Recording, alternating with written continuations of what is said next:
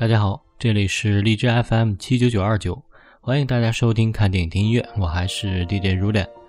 大家可以通过下载手机客户端荔枝 FM 收听我们的节目，而使用 iOS 系统的用户呢，也可以在苹果的 Podcast 搜索到我们的节目。嗯，今天给大家介绍的电影呢，来自上映于二零零一年的美国影片《美丽心灵》。之所以介绍这部影片呢，主要是因为这部影片是取材于真实的事件和真实的人物，介绍的是二十世纪美国伟大的数学家小约翰·福布斯·纳什的故事。而片中的主人公纳什呢，在上周不幸因为交通事故而和他的妻子双双的离世。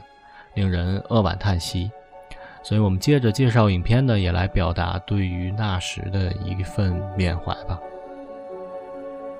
纳什是二十世纪伟大的数学家，主要研究的是博弈论、微分几何学还有偏微分方程。他发明的博弈论呢，虽然只有短短的二十六页，却在经济、军事等领域呢，都产生了深远的影响。七八十年代呢，博弈论在经济学上是飞速的发展，纳什声名渐隆。而九四年呢，他也因为纳什均衡所阐述的那种博弈论的这种理论呢，夺得了诺贝尔经济学奖。普林斯顿毕业的他呢，在麻省理工学院做过助教，后来呢，一直在普林斯顿大学担任数学教授。广为人知的是，他传奇的两次进入过精神病院。原因都是他的精神分裂症。电影当中对于纳什的精神分裂是这样描述的：在影片中呢，始终有三个人和他如影随形，如同鬼魅一般。在开始，无论是纳什还是我们这些观众呢，大家都以为这三个人是真实存在的。一个是同窗好友，陪伴他多年；一个是好友的侄女；还有一个是类似于国家情报局的特工。一直呢在逼迫着他帮国家破解敌国的密码还有情报，呃，直到中间一次纳什被精神病院的医生带走，我们这时候才知道呢，原来这三个人都是纳什的幻觉。原来呢，他是一个患有精神分裂的人。在他和妻子结婚、妻子怀孕之后呢，纳什就这样住进了精神病院。影片中描述了纳什如何与。病魔抗争，这也是最让我们感动的，而且是揪心的。他被迫接受了如今已经被西方的医学界停用的胰岛素昏迷治疗。大剂量注射胰岛素，让精神病人陷入昏迷状态，而病人清醒时呢，也状如行尸走肉。影片当中有一个片段呢，是精神科医生和纳什妻子在监护室外面看纳什是如何接受治疗的。两个人产生的一段对话，我们来听一下。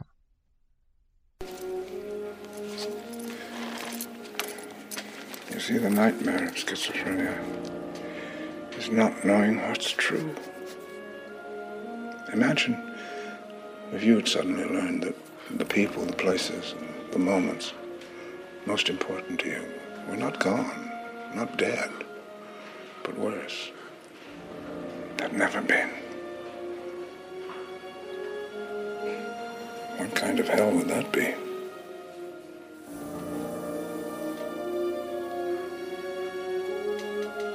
Administering insulin.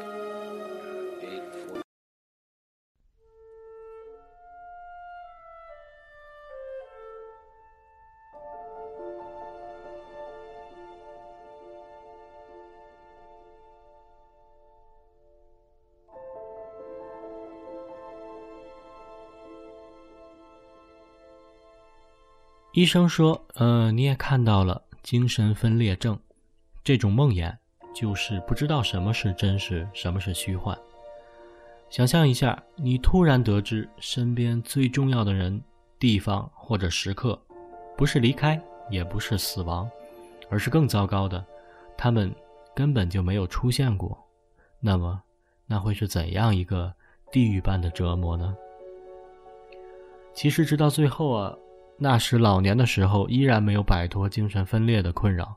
那三个人始终跟随着他，只不过那时努力地控制着，不再和他们交流，努力地对自己不断地说：“他们不是真的，他们不是真的。”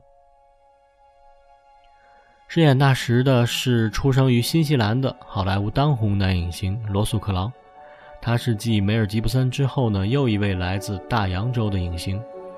一九九五年对罗素·克劳来说呢是十分关键的一年。这一年当中呢，他先是得到了良师益友沙朗斯通的邀请，和另一位新秀莱昂纳多·迪卡普里奥，也就是我们常说的小李子，一起参加了影片《致命快感》的拍摄。为克劳打开了通往好莱坞的成功之门，然后他还与黑人明星丹泽尔·华盛顿联手出演了动作片《时空悍将》，为他赢得了更多的好莱坞片约。1997年，克劳凭借在库特斯·汉森执导的《洛城机密》当中的出色表演，取得了自出道以来最大的成功。他的表演呢，才华真正为人们所认可。在好莱坞的发展和地位呢，也巩固了下来。而两千年，他以一部《角斗士》而登上了其事业的高峰。影片不光介绍的是纳什的成功和他与精神分裂斗争的事迹，还着重的描述了纳什夫妻的爱情，尤其是纳什生病之后呢，妻子对他不离不弃，以及鼓励他重新站起来的那份勇气。饰演纳什妻子的是美国影星 Jennifer 康纳利。她毕业于耶鲁大学与斯坦福大学，能说一口非常流利的意大利语和法语，在好莱坞素来享有才女的雅称。一头乌黑亮丽的秀发，浅蓝的眼睛，精美的轮廓，宛如年轻时代的伊丽莎白·泰勒。在奥斯卡影帝罗伯特·德尼罗主演的。犯罪惊悚片《美国往事》当中呢，他饰演少年 Debra，完成了荧幕处女作。在出演了《绿巨人》和《血钻》之后呢，零八年他与基努里维斯出演过科幻片《地球停转之日》。值得一提的是，饰演精神科医生的是克里斯托弗·普鲁默，也就是《音乐之声》那部电影当中饰演特拉普上校的那个男人。一九六四年，他与朱莉·安德鲁斯合演的《音乐之声》使他一夜之间成为无人不知、无人不晓的国际巨星。影片当中有一段纳什在向当时还是女友的艾米莉亚求婚的对话，很有意思，我们来听一下。Alicia, does our relationship warrant long-term commitment? I need some kind of proof, some kind of verifiable empirical data.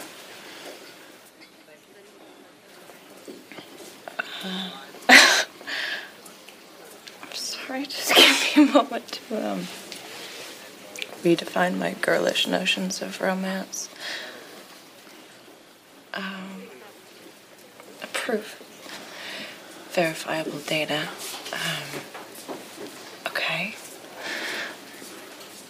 Well, how big is the universe?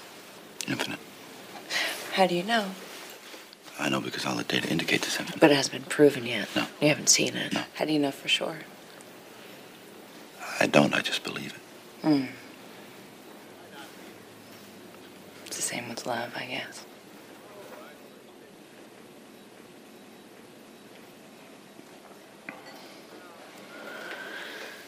Now, the part that you don't know is if I want to marry you.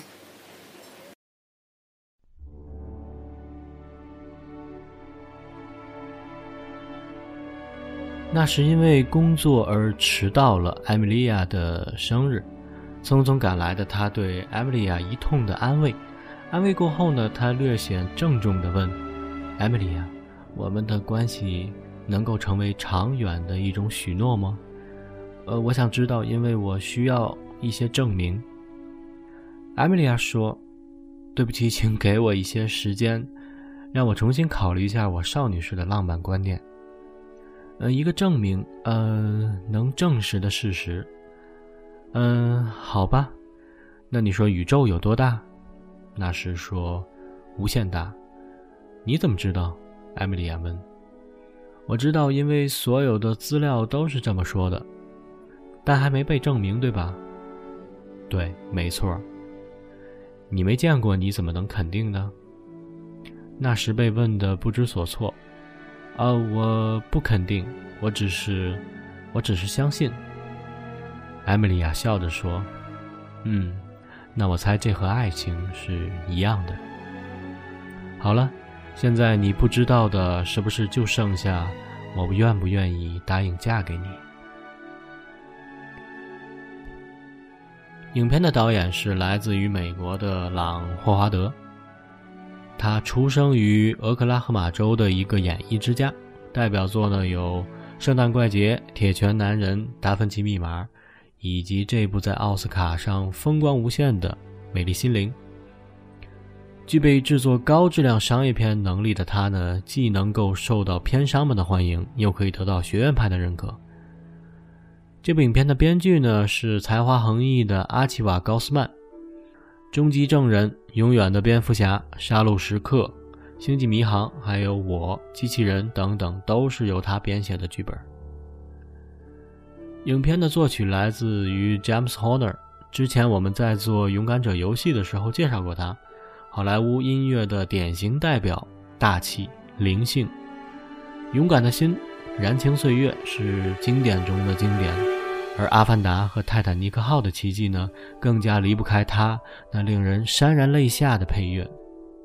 好，我们先来听一首影片的主题曲《A Kaleidoscope of Mathematics》，数学就像是一个万花筒。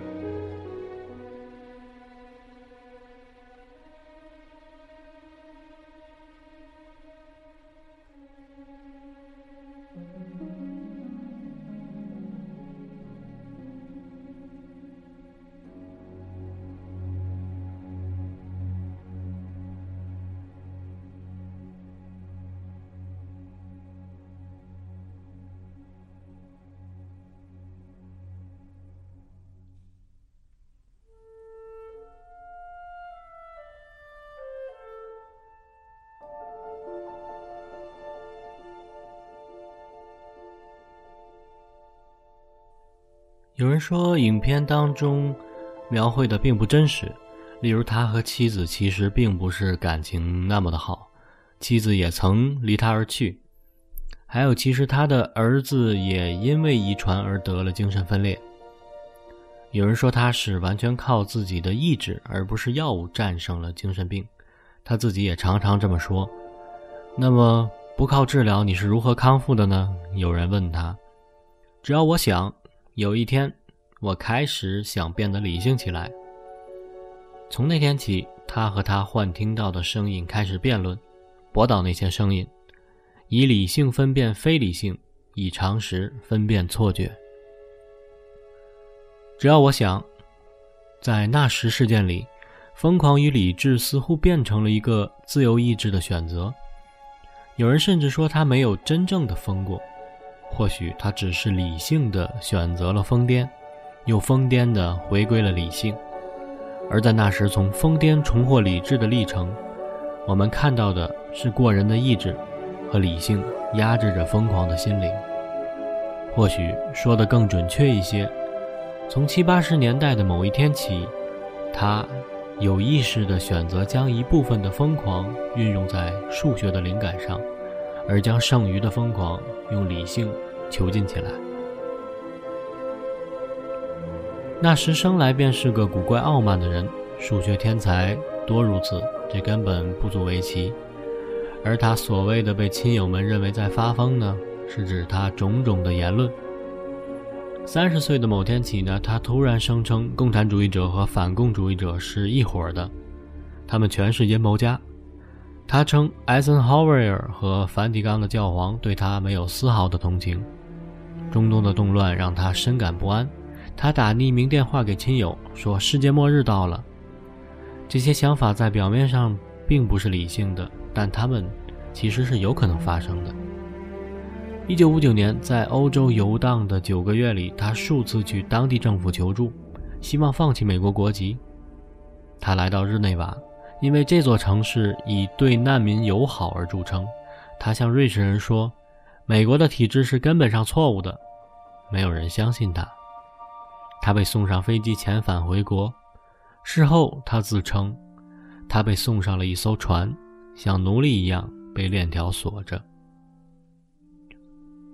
冷战的铁幕落下了。那时被亲友们认定的疯狂乱语，如今看来几乎是先知的预言。那时的恐惧不单单是个体的体验，而是那个时代集体潜意识里的恐惧。影片开头，那时在普林斯顿的宿舍整理书桌，黑胶唱片放出美妙的歌剧，异常的动听，宛如天籁。短短的几秒钟的声音，让人非常的记忆犹新。这首曲子呢，就是来自于英国女高音艾玛·科克比演唱的《Columba Aspexit》，而这首歌曲呢，则是来自于女性音乐先驱西德加的专辑《A Feather on the Breath of God》，为上帝所吹动的羽毛。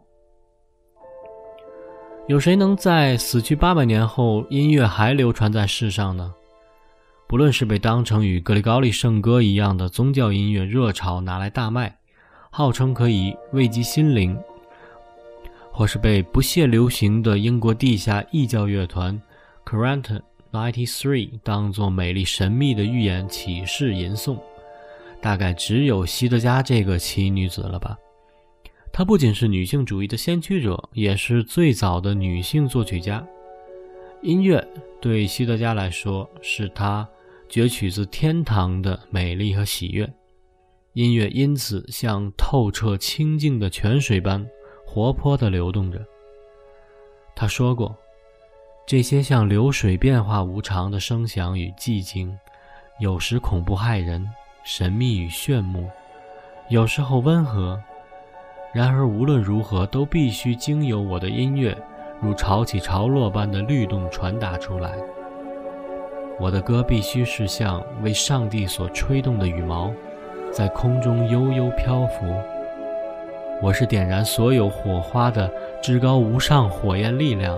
我呼吸着所有前进而非早已死亡的事物，而我就是上帝本体的燃烧的生命，我比焚烧原野的美丽景象更美，在水里发出闪耀光亮，在星辰、月亮、太阳中灼伤光芒。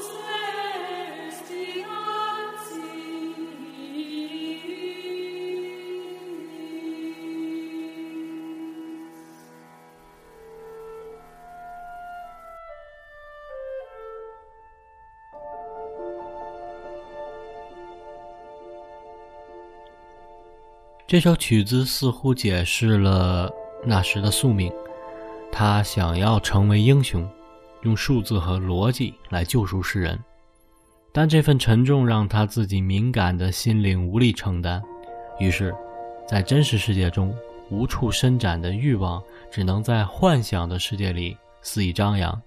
他成了自己幻想中的英雄，他成了疯子。这个过程像一场没有人可以看到的战争，他独自对抗着心里的欲望和整个世界嘲弄的眼神。天才和疯子其实只有一线之隔。好了，最后我们在影片中的一个插曲《All Love Can Be》中结束我们的节目。这首来自于威尔士天才美少女 Shallow Church 的演绎。它纯净却又富含个性的音色，优雅地诠释着古典与跨界歌曲。也希望它的天籁之音能够让我们回忆起电影当中的种种美好，那份美丽的爱情，那份忠贞不渝。感谢大家的收听，我们下期节目再见。